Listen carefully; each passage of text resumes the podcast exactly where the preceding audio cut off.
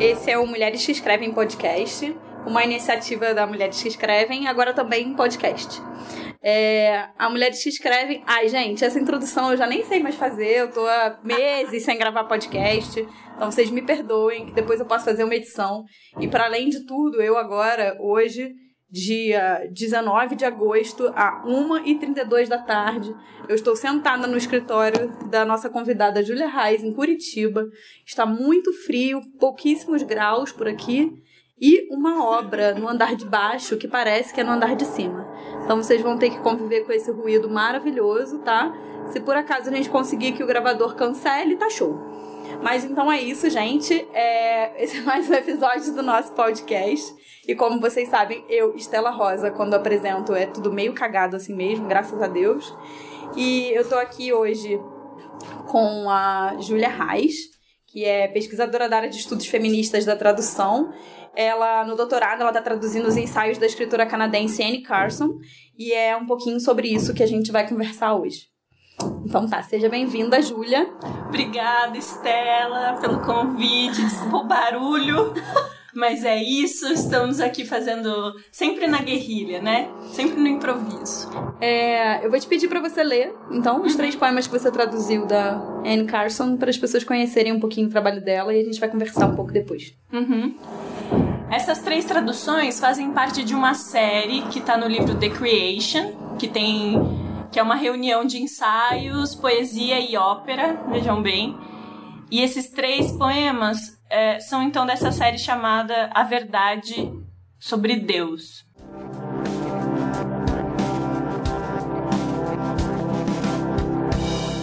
O primeiro que eu traduzi chama Mulher de Deus. Mulher de Deus, você tá brava com a natureza? Disse Deus para sua mulher. Sim, eu tô brava com a natureza. Eu não quero a natureza enfiada no meio de minhas pernas pelo seu bastão rosa, ou oferecida como geografia toda vez que sua fivela precisar de uma lambida. O que você quer dizer com criação? Deus a circulou. Fogo. Tempo. Fogo. Escolha, disse Deus. Segundo poema chama Justiça de Deus. No começo existiam dias separados para variadas tarefas. No dia em que ele criaria a justiça, Deus meteu-se a fazer uma libélula e perdeu a noção do tempo. Tinha uns cinco centímetros com pintas turquesas por todas as costas, como a Lauren Bacall. Deus assistiu o dobrar de seus finos cotovelos de arame enquanto ela iniciava a limpeza da transparente cápsula de seu crânio. Os glóbulos oculares montados na cápsula girando para cá e para lá, polindo cada ângulo. Dentro da cápsula, que era de um preto translúcido como as janelas de um banco no centro, Deus podia ver a maquinaria murmurando e ele assistiu o murmúrio viajar o caminho até embaixo, as pintas turquesas no final da cauda e expirar como luz. Suas asas pretas vibrando para dentro e fora. E o terceiro e último poema chama Teoria sobre o Cristo de Deus. Deus não tinha emoções, mas desejava por hora mover-se na mente humana como se ele fizesse Cristo. Não paixão, mas compaixão. Com significa junto. Que tipo de junção seria essa? Traduza. Eu tenho um amigo chamado Jesus, do México. Seu pai e o pai de seu pai chamam Jesus também. Eles me acham uma boba com minhas perguntas sobre salvação. Eles dizem que estão salvando para mudar para Los Angeles.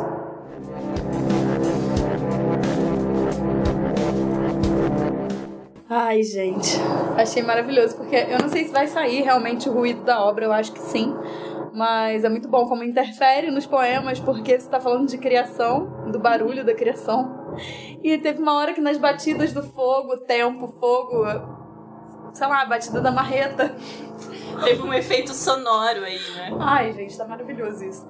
É, acho que primeiro de tudo a gente pode começar com você comentando um pouquinho por que, que você escolheu traduzir esses poemas e quem é a Anne Carson pra gente apresentar, porque é, Anne Carson ela tem um livro, né, traduzido pela Vilma Areias, que foi publicado pela Jabuticaba, que se chama O Método Albertini. Uhum. Mas para além disso, a gente não tem tantas coisas dela traduzidas aqui. E ela é uma figura bem importante, né? Conta pra gente. Exatamente. Tem alguns textos esparsos na internet, é, uma coisa não sistematizada da tradução da Anne Carson aqui no Brasil.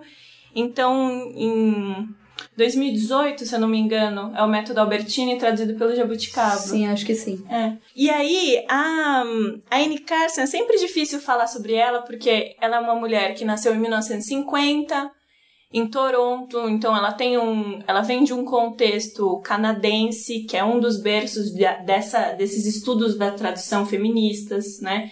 Que ela se relaciona, às vezes não tão. é, com uma proximidade não tão explícita, mas que o trabalho dela todo todo fala sobre sobre isso, sobre rever a história a partir da tradução e jogar é, luz e sombra em aspectos diferentes que não, não tinham sido jogados antes, né? Então ela nasceu em Toronto em 1950, ela é uma professora de estudos clássicos há mais de 30 anos, né? Ela é especialista em grego antigo e, e ela não tem uma, uma um lugar fixo onde ela dá aula hoje. Ela, ela viaja muito, ela é uma mulher em movimento pela América do Norte inteira, pela Europa também. Eu não tenho notícias de que ela veio fazer qualquer coisa aqui na América do Sul, nem sei se ela sabe que existe um interesse, É. né? Oi, Anne Carson, vem visitar a gente. Please come to Brazil, Annie Carson! E, e é isso, e ela dá aula em várias universidades, trabalha com oficina e, e- e faz leituras. Ela é uma, uma mulher que, que gosta de, de ler as próprias coisas em, em, em espécies de performance. Ela trabalha com o marido dela também, que é um outro cara doidão. Eles têm uma simbiose muito interessante. E, e trabalham juntos também. Ele, ele gosta muito da, de, de som e compõe atmosferas sonóricas para quando ela tá lendo e tudo mais. Já vi alguns trabalhos deles. E ela, assim, ela, ela sempre tá trabalhando num limite dos gêneros, né? Textuais e literários. Ela diz que os gêneros literários são preguiçosos. Ela não gosta de, de se encaixar num lugar só Sim. né? Tanto que o The Creation, então, é essa compilação de poesia, ensaio e ópera. Ela traduziu os, algumas peças do Sófocles, né? De uma maneira... é, uma, uma tradução que a gente com certeza pode dizer que é feminista, por exemplo, quando ela traduz Electra e vai e vai mostrar como o discurso do Creonte é misógino, vai atualizar essa mi- misoginia para uma linguagem de hoje. E, e é isso, essa mulher fascinante. E por que da escolha desses três textos específicos pra você traduzir? Que esses três textos vão ser publicados numa revista, não é isso? Isso, Como- exatamente. Isso é uma encomenda, o meu orientador, né, que eu faço doutorado na UFPR. E aí meu orientador foi chamado para ser curador de uma de uma edição de uma revista bem importante para tradução aqui no Brasil, que é a Belas Infiéis, que tem esse, esse nome péssimo, né? Fala sobre uma, uma metáfora do, do masculino original e da tradução cópia defeituosa da, da mulher bela e infiel. Enfim, existem várias questões. Isso, inclusive, é interessante porque nas traduções da Anne Carson ela está sempre brincando com outras metáforas que não sejam essas é, é, carregadas de preconceito de gênero, né? Sim. Então ele foi chamado para fazer a curadoria dessa revista, que é da UNB, a Belas Infiéis, e, e me chamou para mandar algum material livre da Anne Carson, né? E no, no momento eu estava lendo essa série, né? Eu pessoalmente como escritora gosto muito de projetos. Essa de série, séries. essa série é de qual livro? Essa série é do The Creation. E aí eu falei assim, pô, eu vou pegar três é, que eu acho que eu dou conta agora e vou e vou fazer isso. É, então era o que eu tava lendo na época. E tem um comentário também junto na. Ah, Nas publicações? Não, gente. É do The Creation. Agora fiquei na dúvida se é do The Creation ou do Glass Irony and God. Eu acho que é do Glass eu, Iron é, God. eu acho que é. Eu amo que a gente tá no escritório da Júlia, então ela vai na estante e busca o livrinho. Exatamente, peguei aqui o certo. Sim, a, a série A Verdade sobre Deus está no Last Irony in God, não no The Creation. É que eu tô tanto trabalhando com The Creation por causa dos, dos ensaios que acabei me confundindo. Mas é esse aqui. Que seria vidro, ironia e Deus, né? Algo, algo nesse, nesse sentido. É, e você tava falando dessa coisa do dela passear entre esses gêneros, né? Porque e eu fiquei pensando, é isso, né? Eu usei esse verbo passear agora, eu acho que é bem isso, né? Porque ela tá muito tranquila, né? Fazendo essa, essa, essa transição ali e, e sem se. Pelo menos é a sensação que me dá, sem se preocupar muito com onde ela vai parar, assim. Ela tá transitando e tal. E a gente sabe, a gente tem, a gente tem poemas da. Poemas, sei lá, sei lá se é poemas. É, tem textos da Júlia é, no, no nosso Medium, da Mulheres que Escrevem. E a gente já trabalhou com os textos da Júlia na residência também, na UFRJ, lá no PAC. E essa era uma grande questão para as outras mulheres que estavam estudando naquele dia em que a gente estava Marretadas, marretadas. Naquele dia que a gente estava trabalhando, quem trabalhou seus poemas foi a Julia Manacorda. E os poemas, né? Os textos. E ela levou também pra gente ler a Anne Carson, claro, por conta desse seu diálogo. E a Rosemary Waldrop, uhum. que a gente gravou, inclusive, um podcast sobre a obra dela. E a grande questão que surgiu foi justamente essa fronteira do gênero. Onde estaria, porque a Julia tem um livro chamado Diário, a Mulher e o Cavalo, e, e aí onde estaria isso, né? Um diário que não é datado e uma escrita fluida que ao mesmo tempo tem muito, muito da poesia ali, uma coisa muito poética. Uhum. E queria que você falasse um pouquinho dessa sua relação, da escolha da, de trabalhar com a Anne Carson e como isso influi também no seu próprio trabalho, como o seu trabalho influi na sua pesquisa. Uhum, uhum. Então, voltando nisso, né, que eu acho que tem tudo a ver e é um ponto de, de amarra entre a minha produção e da Anne Carson, ela tá muito tranquila passeando mesmo e parece que tudo é matéria para escrita, inclusive ela andando é, por lugares que não são, que não é o lugar familiar dela. Então ela tem esse texto chamado A, a Queda de Roma, um guia para viajantes. E que ela tá chegando em Roma e pensando a relação de, de, de, dessa população, dessa cidade, com quem é estrangeira, que é ela, né? Então ela vai ser recebida por uma mulher que, que, que mora lá, não sei se é italiana, não lembro, mas ela tá tá articulando a escrita dela em movimento, o corpo dela em movimento fora do, do Canadá, fora dos Estados Unidos, onde ela mora hoje, e tá, tá passeando. Então, essa é impressão que eu tenho, que tudo pode ser matéria de textos é, a partir do, do teu corpo, da tua experiência, mas que nunca vem de um lugar do eu. É, que é puramente individual, assim. E, e, isso me interessa muito na produção da Anne Carson, porque ela borra muitos limites entre o que é social e individual, né?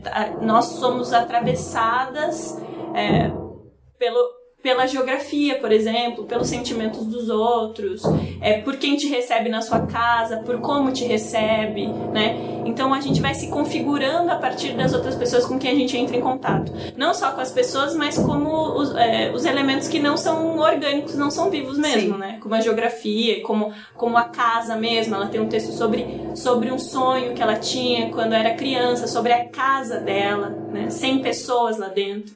Então, como é a gente é atravessado por essas existências, né? Orgânicas e inorgânicas. E aí, com o diário, foi, foi muito louco, porque quando eu fui ler o método Albertini, foi depois do diário tá, tá, tá feito. Então, eu peguei uma. Eu peguei a minha epígrafe Sim. do método Albertini, Albertini, mas o diário já estava feito. Então, eu me reconheci, é quase como se eu tivesse encontrado ela num lugar de, de subconsciente, não sei. É, emocional, de proximidade emocional, que não era da. Essa obra tá muito louca, gente. Eu espero que não atrapalhe a nossa gravação. Obrigada, obra. Ela tem pequenas pausas e depois volta com tudo.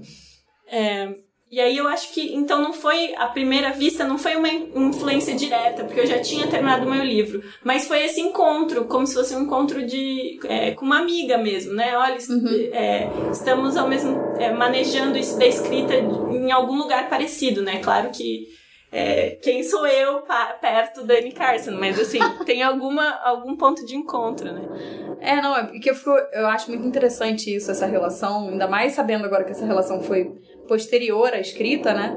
É que vocês são duas tradutoras e duas escritoras que não estão é, vamos dizer assim, à vontade dentro de um gênero só, né? Uhum. Precisa estar nesse lugar dessa transição entre gêneros e, e pensando os processos também, né? Porque quando você vai pensar os ensaios e ela vai falar é, da escrita, o processo está ali, né? Muito aberto, muito, muito explícito. E aí eu tava lendo umas entrevistas dela para conversar contigo. E eu achei muito bom uma frase que ela fala que tá na, na manchete da entrevista, assim é, que é muito divertido deletar coisas. Uhum. E aí eu queria te pedir para você contar a história do diário, do processo ah, paralelo, sim. que eu sei que você já contou 20 vezes. a mas, história é muito boa, mas tem que é ficar gravada. mesmo. É boa e eu acho que dá foi, foi importante elaborar ela em linguagem para contar para os outros, porque é entender o meu processo também ficar em paz com ele, né? É, pelo menos momentaneamente.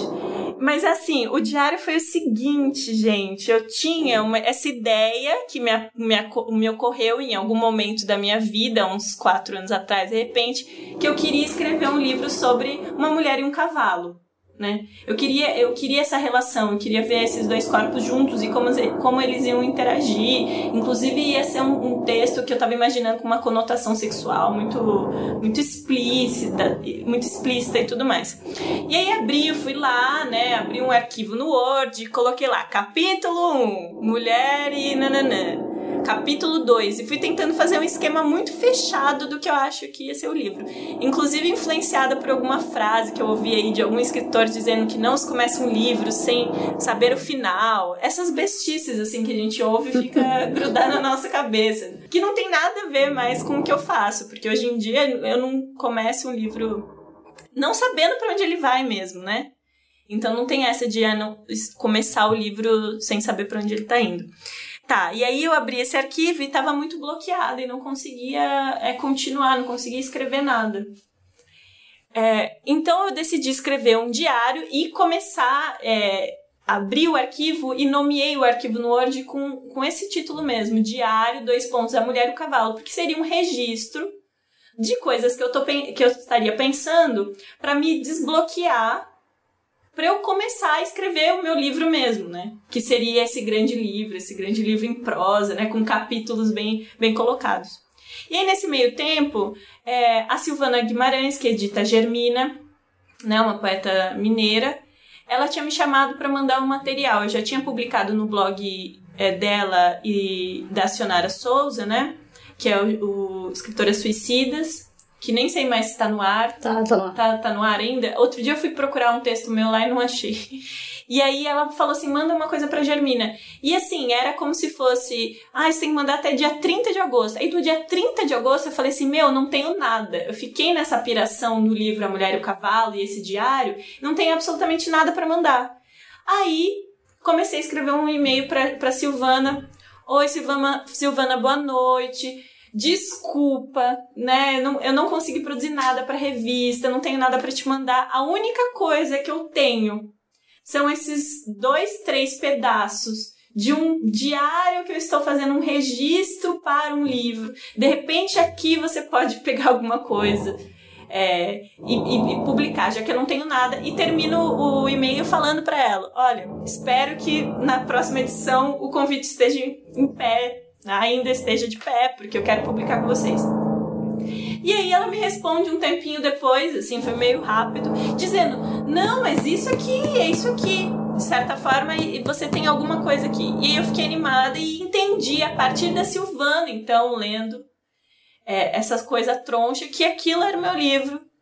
E aí, a partir disso, fui, fui me dedicar a ele mesmo, mas no mesmo registro, de destravar. Inclusive, no diário eu falo eu, esse diário é meu e eu posso escrever o que eu quiser. Tem várias marcações ao longo do, do diário disso, de eu me relembrando da minha liberdade total. E eu acho que a Annie Carson segue nesse, nesse caminho de escrever também é, tudo o que ela quer. Claro que com muito trabalho, muita pesquisa, não é uma coisa fácil, mas uma auto-permissão. E acho que essa coisa, né, do deletar, né? É isso, você deletou um projeto inteiro. É. Porque, na verdade, aquele lá é que era o esboço Né? Exato. O esboço era o projeto principal, o, né? esboço, o esboço era o projeto principal, com certeza. Foi muito louco perceber isso depois. É, e quando eu li essa frase dela, sabe? É, é, né, tipo, é muito divertido deletar coisas. Uhum. Eu fiquei imaginando você nesse processo mesmo, tipo, olhando para aquele esboço amarrado e se libertando dele, tipo assim, nossa, que divertido me libertar disso, né?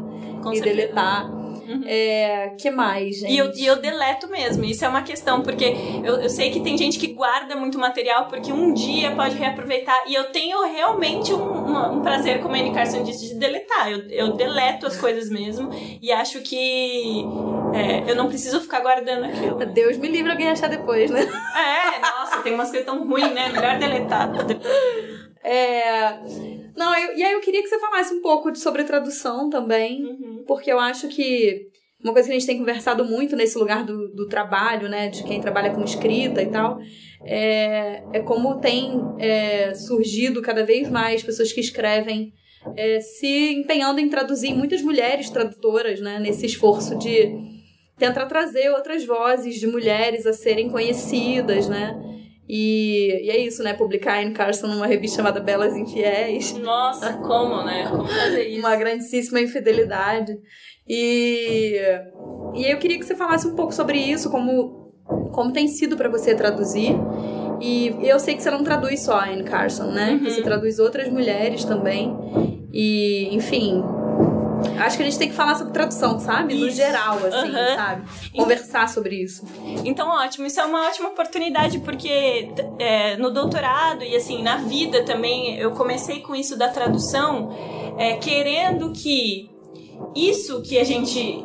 é, todo o processo do diário que eu acabei de contar, de que o esboço, na verdade, era o prato principal, era, era o, o miolo da coisa, o centro da coisa, também com a tradução acontece a mesma coisa. Por quê?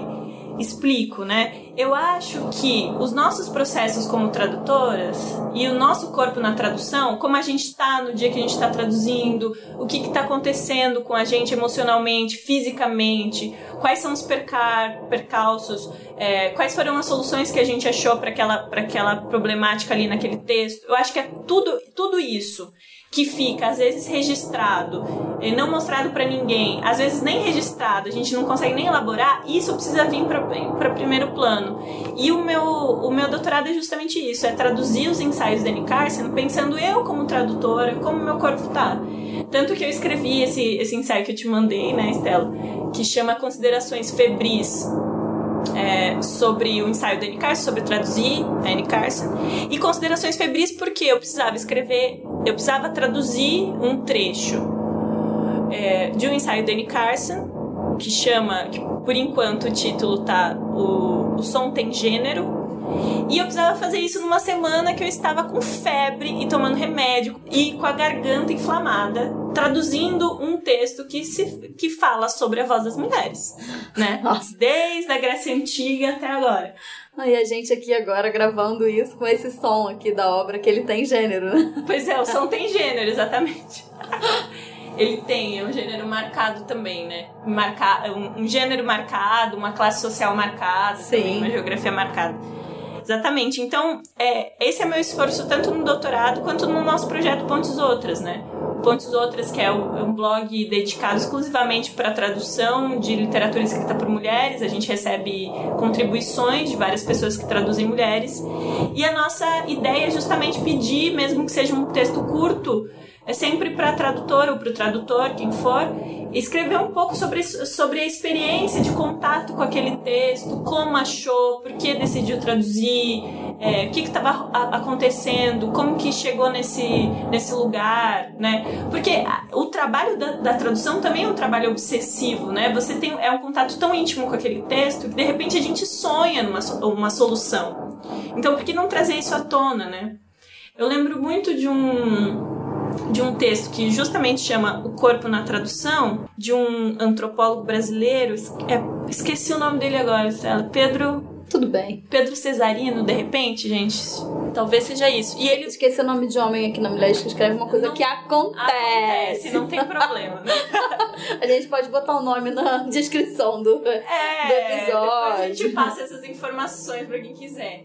Mas é isso, ele tá falando sobre traduzir cantos xamânicos e falando sobre como o corpo dele teve que ser negociado nessa tradução, porque ele teve que modificar o, corpo dele, experiências do corpo, o que ele estava comendo. Ele foi para um lugar que, que ele ficou doente, ele teve malária. Então, a relação do corpo dele para traduzir esses cantos xamânicos ele relata nesse texto é, bem, bem curto, que é um pós-fácil para um, um livro do Álvaro Faleiros, né, que é o professor, tradutor é, dessa, dessa área de antropologia também, tradução lá da USP, e ele escreve isso num, num texto de três, quatro páginas, é um texto curto que vai muito vai muito ao encontro do que do que a gente está tentando pensar assim da experiência da tradutora e aí uma tradução o, o som tem gênero e a tradução tem gênero também, né? Sim. Pensar nessas questões políticas da mulher traduzindo e como essa perspectiva que não é da Bela Infiel, não é da Bela Infiel, é da, da, da tradutora que olha um projeto maior e uhum. se compromete politicamente com esse projeto de tradução.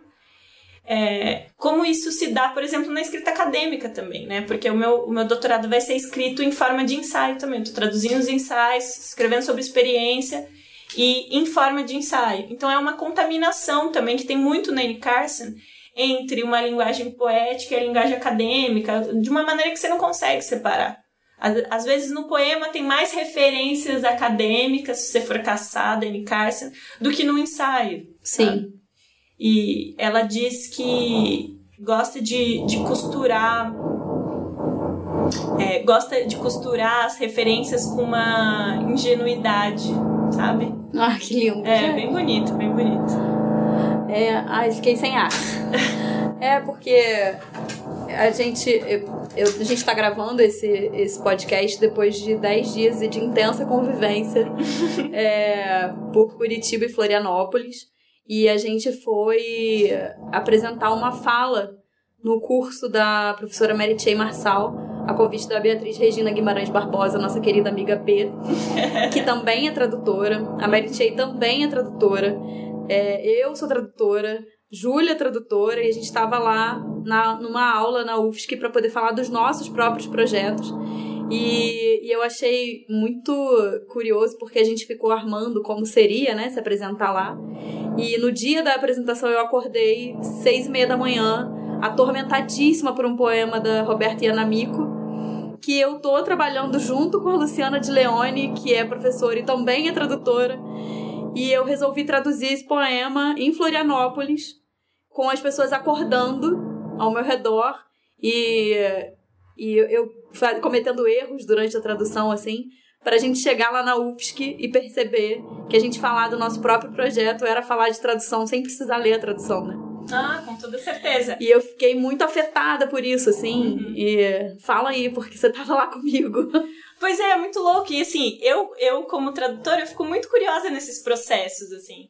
Que, que é acordar muito cedo, estar num lugar que você nunca esteve, porque você estava num estado que você não tinha conhecido ainda, numa cidade que você não tinha conhecido, Florianópolis é, num, num, num dia que a gente tinha ido anteriormente é, passear na praia, então tinha uma outra geografia, tava um outro clima, então você acordou cedo para traduzir aquilo, é, estando dormindo lado a lado com uma amiga, então tradutora, tradutora para falar com outras, com, com uma turma na universidade, então tudo isso que circunda a tradução me interessa como tradutora, como poeta, como amiga. Então é isso que eu quero ler mais. Das tradutoras também, além do poema e além da atenção, a forma, que é super importante, o nosso trabalho com o texto mesmo, com a palavra, com, com a sintaxe, enfim, essa, é entender essas experiências, entender porque, como que se chegou naquele lugar, né? Porque é, a tradução ela é um lugar muito especial que mostra as escolhas conscientes de uma mulher quando está trabalhando. Então, se eu pudesse saber da narrativa do caos, né, que envolve a Estela, uma ótima contadora de causos, é, se eu pudesse saber desse caos que envolve como aquela tradução veio e se formulou, me interessa muito, porque tudo que é da, do, da nossa matéria, do nosso trabalho, me interessa, né? E, e não quero ver isso, eu não quero ver essa, essa experiência sendo relegada à nota de rodapé ou às vezes um prefácio super, super fechado e, e, e não convidativo, né? É, não, achei muito bonito que você falou que a tradução é uma escolha mesmo, né? E desde sempre, o tempo todo, né? Uhum. Acho que a, a palavra que, que dá conta da tradução é isso, né? Porque você tá o tempo inteiro fazendo uma escolha que te leva a um lugar que pode ser um erro e um acerto ao mesmo tempo. Uhum. E naquela confusão do, de, de levar para uma outra língua, uma coisa tornar acessível também. Eu acho que é, como, como a gente aqui trabalhando politicamente como mulheres escrevendo, é, transformar as coisas de, em, em- transformar as coisas em coisas acessíveis, né? Uhum.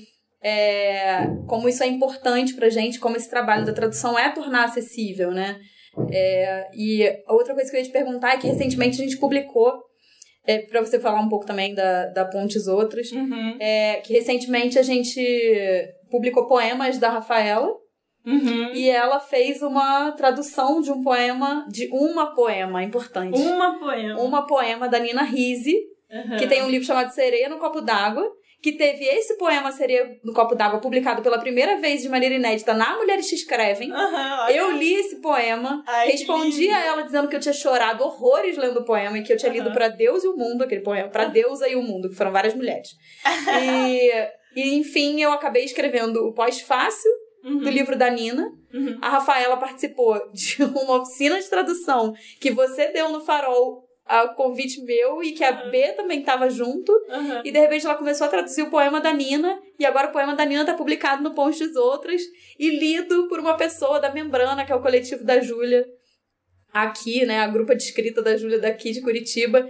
E aí eu acho que essa constelação, esse traçado todo, assim, da onde saiu esse poema, essa sereia toda, né? Uhum. Esse canto absurdo, assim. Como é que foi essa experiência? Porque você lidou com a Rafaela é, o tempo todo, né, nas escolhas de tradução, saindo de um curso que foi fabuloso, assim, todo mundo saiu meio atropelado daquele curso lá.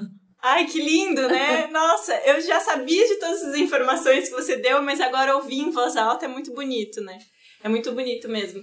E então, quando a gente, há dois anos, quando a gente formula então uma ideia de pontes outras, a Beatriz Regina Guimarães Bar- Barbosa, nossa querida amiga de Florianópolis, e a Emanuela Siqueira, que também é parceiraça, amiga daqui, pesquisadora da UFPR também, tá entrando no doutorado agora. O que, que ela traduz? Ela traduz quem? Ela traduz uma poeta maravilhosa, estadunidense. Agora, além de ser uma, uma tradutora e conhecedora da Virginia Woolf, super especialista, ela traduz a Elise Cohen, que é uma, uma poeta que ficou muito é, obscurecida mesmo, desaparecida da geração beat. Então ela revê a, a geração beat. É muito interessante o trabalho da Manu. Provavelmente tá na internet ou vai estar nos próximos meses a dissertação dela que ela defendeu agora. No Twitter, arroba notas aleatórias. Exatamente, sucesso no Twitter. E aí, então, Beatriz, né, a B, Manu e eu formamos a Pontes Outras também com essa ideia de é, discutir um pouco como a tradução não precisa ser, e, e nunca é, na verdade, um processo individual. Como a escrita não é um processo individual, a, a tradução não precisa ser você na sua casa batendo a cabeça para achar uma, uma solução, equivalência, ou que você qui- quiser chamar da tua escolha. Pode ser também um processo feito em dupla, em trio, em grupo. Existe a revisão da tradução que a gente fala pouco também, mas é isso de você achar uma pessoa é, que, vo- que você tem proximidade e confiança para a pessoa ler a tua tradução e, e discutir sobre isso. E aí o processo com a Rafaela, então, que traduziu o poema da Nina Risi, Uma Sereia no Copo d'Água, que passou esse poema então para o inglês, então é um poema duplicado, né? Se criou um outro corpo dentro de um copo d'água, agora com outros significantes que é do, do inglês, né? Então foi criado um, um novo poema, um novo corpo, gerado a partir do, é, do poema da Nina Risi. E aí, então, a Rafa estava lá na, na oficina, coloquei o nome da, da Nina Risi lá em, é, pra gente discutir, que a gente poderia traduzir do Brasil, é, pessoas, poetas que a gente gostaria de ver e, e ler em outras, em outras línguas, inclusive, porque tem isso também, né, gente? A gente está sempre é, tentando trazer gente de fora para o Brasil. E esse movimento também de levar as nossas, as nossas poetas para outros lugares é muito interessante. E não se lê em inglês só nos Estados Unidos, se lê em inglês no mundo inteiro, né? Sim. Então é um, é um movimento muito legal. E aí, quando ela veio já com o I Do You Fly Tupã, que é o primeiro verso que ela traduz do poema da, da Rise, eu fiquei assim, nossa, meu Deus do céu, isso vai ter que. Não pode se restringir a um exercício aqui na oficina, isso precisa ser publicado, as pessoas precisam ler isso, que vai ficar muito bonito. E a Rafaela com uma atenção ao som, uma atenção a. É, as esquisitices criativas, as torções que a Nina faz com a linguagem, ela super atenta a isso. E aí eu fui revisora dessa tradução também, de ler em voz alta e conversar com a Rafa, a gente trocar, mandar comentário. Olha, e aí, você já pensou nisso aqui, de repente, de uma outra maneira? E, e, e também é, corroborando as, as escolhas que ela tinha feito, né? Do tipo, nossa, isso aqui ficou ótimo que você fez, que bom. Eu não, eu não teria pensado nessa solução, que legal que você chegou nesse lugar e tudo mais. E aí foi para pontos outros. É isso, né? A gente tá totalmente conectada. É muito impressionante uhum. isso. E a Rafaela, a gente se aproximou da Rafaela lá no PAC. Uhum. É, lá na residência, eu conheci a Rafaela na residência. Depois fui ver a Rafaela falar em uma outra mesa também, debatendo esse lugar da, da pesquisa acadêmica, né? É, as questões de raça e classe dentro da, da academia.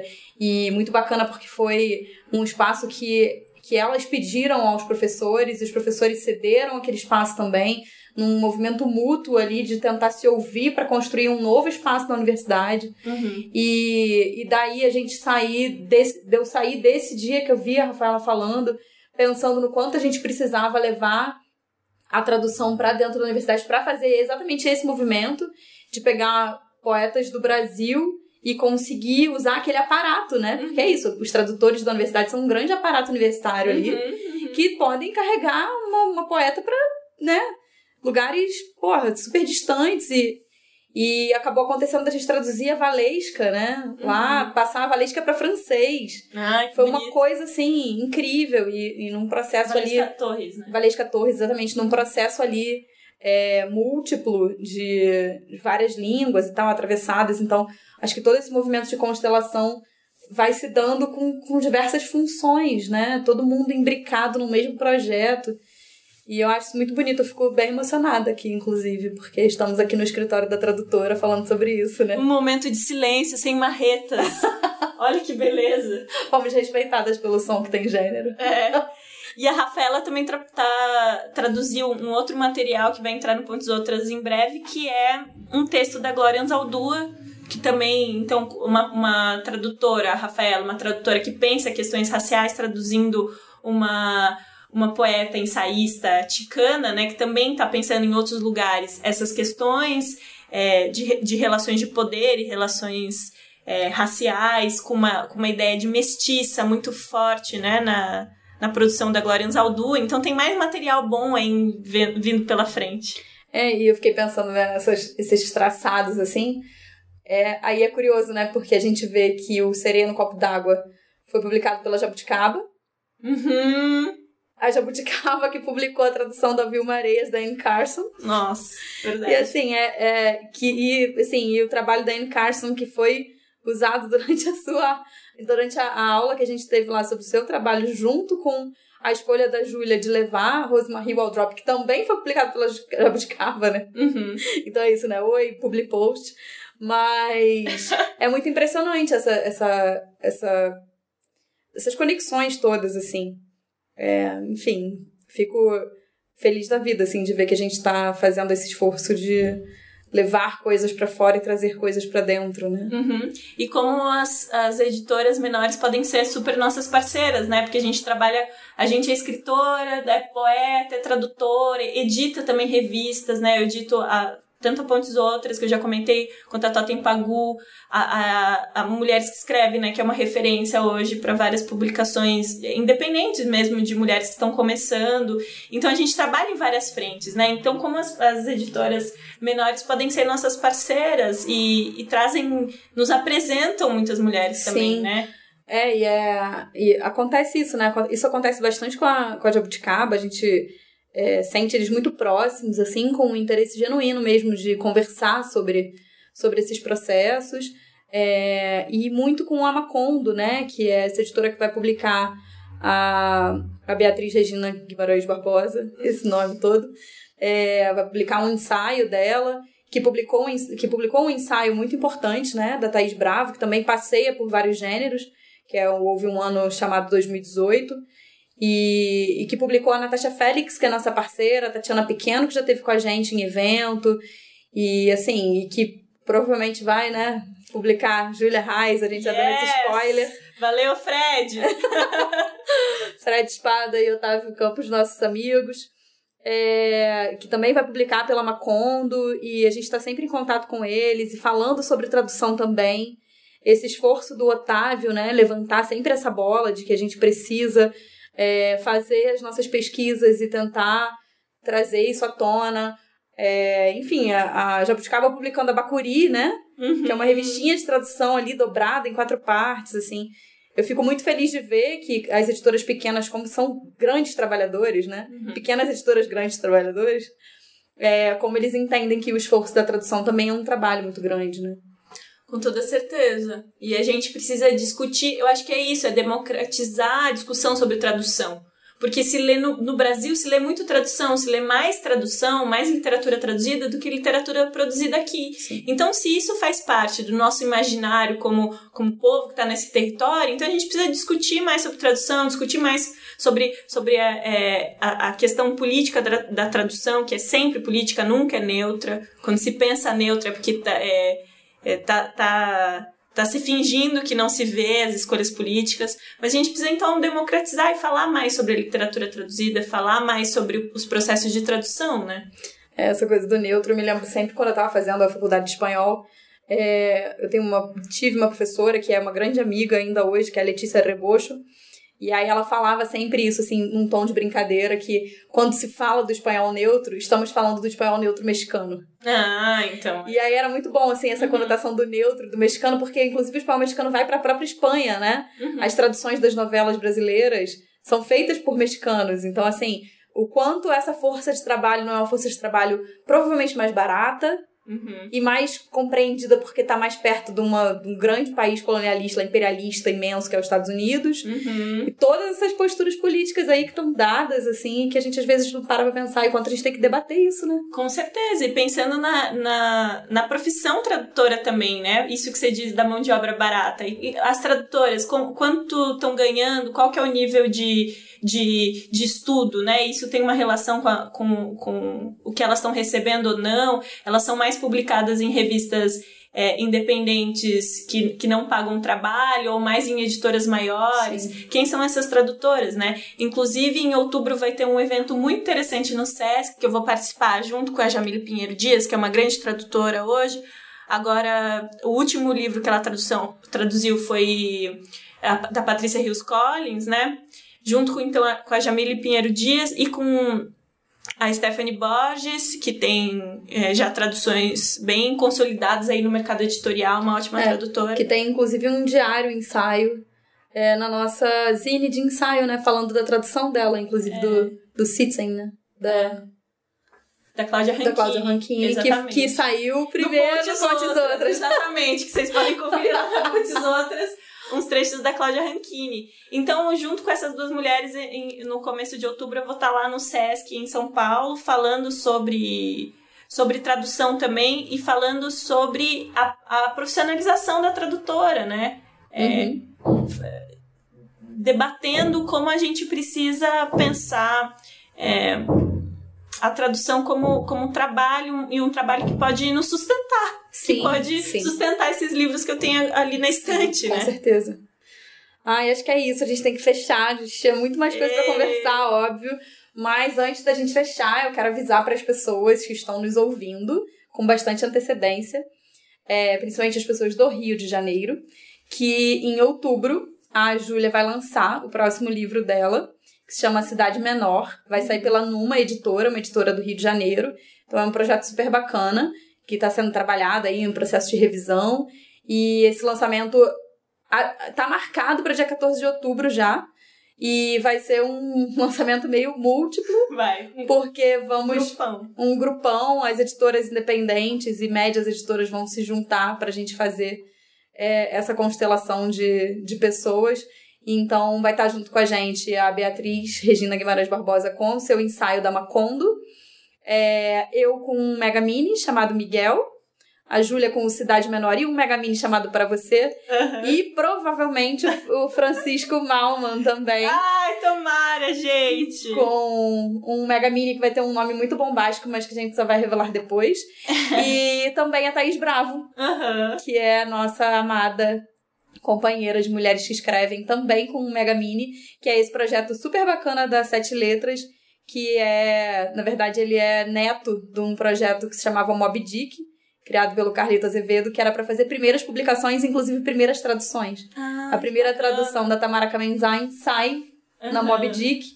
E é um projeto super importante. Publicou a Simone Brantes, publicou é, uma galera bem importante, assim, num primeiro momento, quando aquelas pessoas não tinham muito bem uma coragem de ter livro, Uhum. elas achavam que aquela, aquela ediçãozinha menorzinha, sem ISBN, era algo que se podia fazer, então era, acho que é uma coleção contra a sabotagem também. Enfim, aí é isso. Obrigada, Júlia.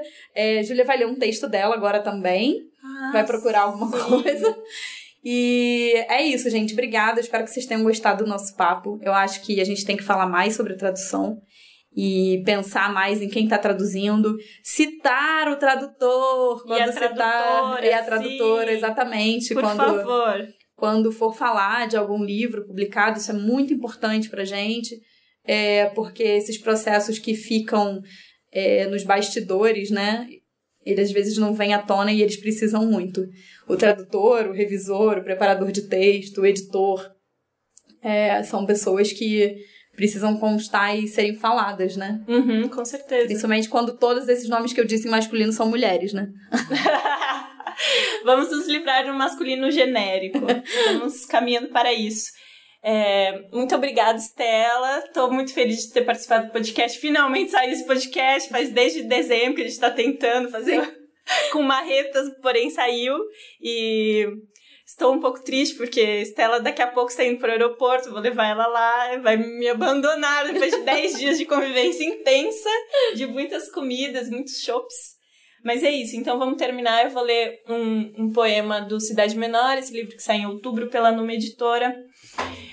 Chama Cidade Acionara Souza. A Nara não é, está doente.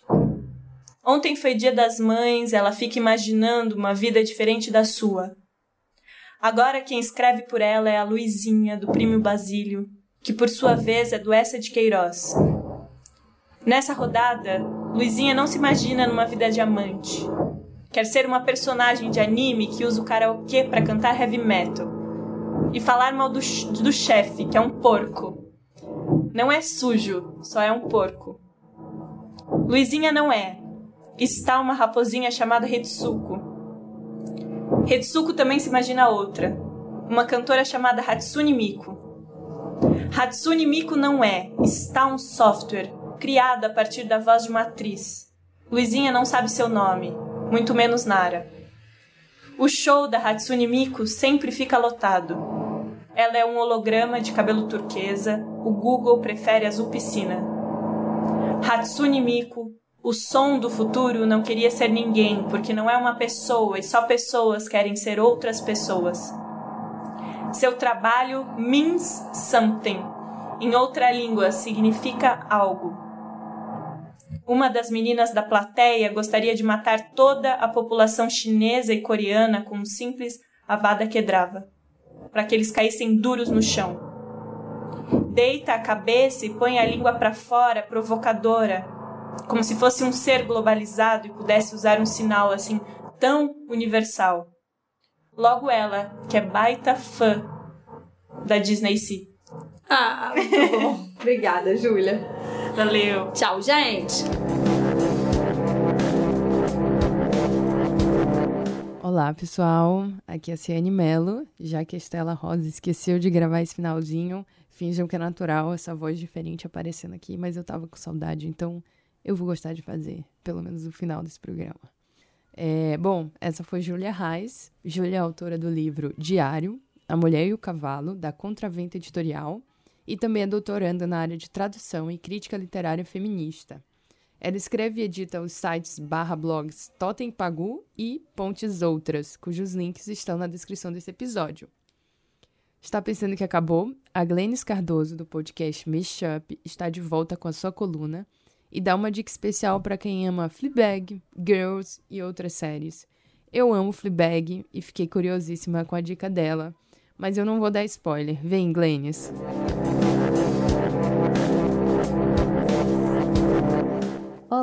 eu sou a Glennis e esse é o meu cantinho no Mulheres que Escrevem podcast. É, Para quem não ouviu ainda nenhum uma das minhas colunas, né, é, em outros episódios, é, eu sou formada em audiovisual, eu tenho uma revista sobre cinema, que eu sou uma das editoras, chamada Verberenas, e eu tenho um podcast chamado Mashup, em que eu converso com pessoas da área criativa sobre alguma obra que as fizeram pensar, refletir. E aqui, nessa coluna, eu acabo falando sobre alguma coisa que eu tô pensando, ou alguma coisa que eu fiz, ou indico é, algum filme, alguma série, alguma coisa feita por mulher. Então, é, essa semana eu tenho algumas indicações. Primeiro, um texto que infelizmente ainda está em inglês, mas eu tô, vou trabalhar na tradução dele para a gente publicar no Verberenas. Então, espero que é, na próxima edição esse texto saia, que o chama é, The Making of a Millennial Woman, da Rebecca Liu, para a revista Another Gaze. É, a tradução seria algo como A Criação da Mulher, mulher Millennial. E nele ele, ele critica a forma como filmes é, e séries e livros escritos por mulheres brancas millennials de classe média alta, cis, é, têm sido elogiadas pela crítica de forma muito fervorosa, assim, é, e, e, a forma como essa, esse elogio se dá geralmente é colocando essas mulheres como universais, como se elas conseguissem se relacionar com todas as pessoas. E eu concordo muito com esse texto, porque é, me incomoda muito também essa, essa pecha de, de, universal. Eu acho que não existe isso. Não existe um homem universal, embora tenham tentado nos fazer acreditar nisso por muito tempo. E agora que estão chegando essas obras muito boas de mulheres, é, elas também é, é elas estão sendo colocadas nesse lugar de, de falar por toda toda a população, que é impossível, né? As pessoas são muito particulares, muito, é, muito únicas. Apesar de que existem experiências em que muitas pessoas possam se identificar, isso, essa responsabilidade, né, é de colocada nas mulheres para que elas se, sejam completamente é, falem com todos é, é, é complicado dois, pelos dois lados, tanto colocar elas nesse pedestal, quanto, tipo, essa pressão também, né? Então, é, aí ela critica meio duramente, assim, até algumas dessas séries e desses livros feitos por mulheres, porque eles são, muitas vezes, é, míopes, né? Eles têm uma, uma realidade muito... É, muito específica que, que elas acham que, que, que as pessoas, que as mulheres por trás dessas obras acham que realmente as pessoas podem, qualquer um pode se relacionar sem pensar em questões de classe e, e raça, etc. Então, uma das séries que ela menciona é o Girls, da Lena Dunham, que tem esse problema muito forte. É, eu acho que muitas pessoas já comentaram sobre isso, inclusive. É, o próprio título né, da, da série traz essa, esse problema, né? Girls, garotas, já dá uma ideia de vamos falar, eu, essa série vai ser representativa para todas as garotas do mundo. Enquanto não, é um grupo muito específico de, de mulheres que moram é, numa das cidades mais ricas do mundo, no, no país mais rico do mundo.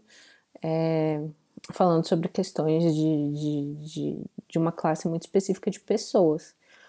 O que, claro, não tira o mérito da série em si. A série pode ser boa apesar disso. E eu acho que as outras coisas que as outras obras que a Rebecca Liu menciona no, na, no texto dela são muito boas, eu gosto muito. E, mas elas não precisam falar com, com o mundo inteiro. Então tem Girls da Lena Dunham, que é, não sei se eu recomendo, eu gosto, eu, eu me identifiquei, inclusive, com muitas coisas. É, mas eu acho a Lena Dunham uma pessoa super difícil, assim, de, de, de lidar é, com a imagem dela. É, eu acho que ela tem muitos problemas, mas é, eu também não, não vou falar, tipo, não assistam o que ela fez. Eu mesmo assisti. Ah, não sei. Regis, corta essa parte, acho que tá ruim. é, então, a, as outras coisas que ela menciona são Fleabag, que é uma série é, inglesa da Phoebe Waller-Bridge, para quem não conhece, ela também é uma das é, é a roteirista de é, Killing Eve, e ela é excelente, eu gosto muito. É engraçado porque, tipo, esse texto ela tá criticando muito duramente, às vezes, essa, esses livros, essa série. E, e, eu concordo com ela e ao mesmo tempo eu gosto muito das séries, porque de certa forma eu, eu realmente me identifico com elas. Então, tipo, eu me sinto um pouco é, ambivalente em relação ao texto, embora eu concorde com ele. Eu concordo que essas coisas são. É, que essas, essas obras são, não, não são universais e que elas têm vários problemas, e ao mesmo tempo eu gosto muito das obras que ela citou. Talvez a que eu goste menos seja Girls, embora eu, tenha, eu gostasse muito quando eu assisti. E Fleabag, particularmente, eu acho muito, muito boa. Eu acho muito excelente. É... Mas tem esse problema também de... de é, como, como as pessoas estão falando da série, né? Estão colocando ela num, num, num pedestal de é, uma obra genial e tal. E, e, e através desse, desse elogio do, do é relacionável, as pessoas podem se identificar com, etc. Mas eu realmente gosto muito e acho que, que é uma série que vale a pena ver. E a última coisa que ela que eu queria trazer do texto que eu li é, é o livro Normal People da Sally Rooney, que vai sair, eu acho que em setembro no Brasil, em português é, que também traz essa, essa personagem que é a Marianne e o Connell, que é o amigo barra amante dela. E é um livro que eu gostei muito, na verdade, também. Então, é, embora eu não, não tenha sentido uma identificação muito forte, eu acho que é isso, né? A arte, ela não precisa. Você não precisa se identificar com ela para ela ser boa. É, a arte, muitas vezes, inclusive, vai trazer realidades diferentes da sua e fazer você entender o que que aquela pessoa muito diferente de você, por que, que ela agiu daquela forma, como ela, como, como ela chegou até aquele lugar. Eu acho que é esse, esse movimento, assim, né? De, tipo, o que faz arte é é, o que faz alguma coisa te tocar não é só aquilo que você se enxerga, é aquilo também que fa faz você entender o outro. Então, é essa, esse jogo de, de identificação e compreensão do estranho. Assim. É isso. É... Acabou que eu indiquei as coisas que ela meio fa que fala mal no texto, ao mesmo tempo que eu entendo o que ela está falando, o, o, o lugar de onde ela está vindo. E é isso. É isso que eu tinha para falar hoje, eu acho. É, não tenho muitas conclusões no momento.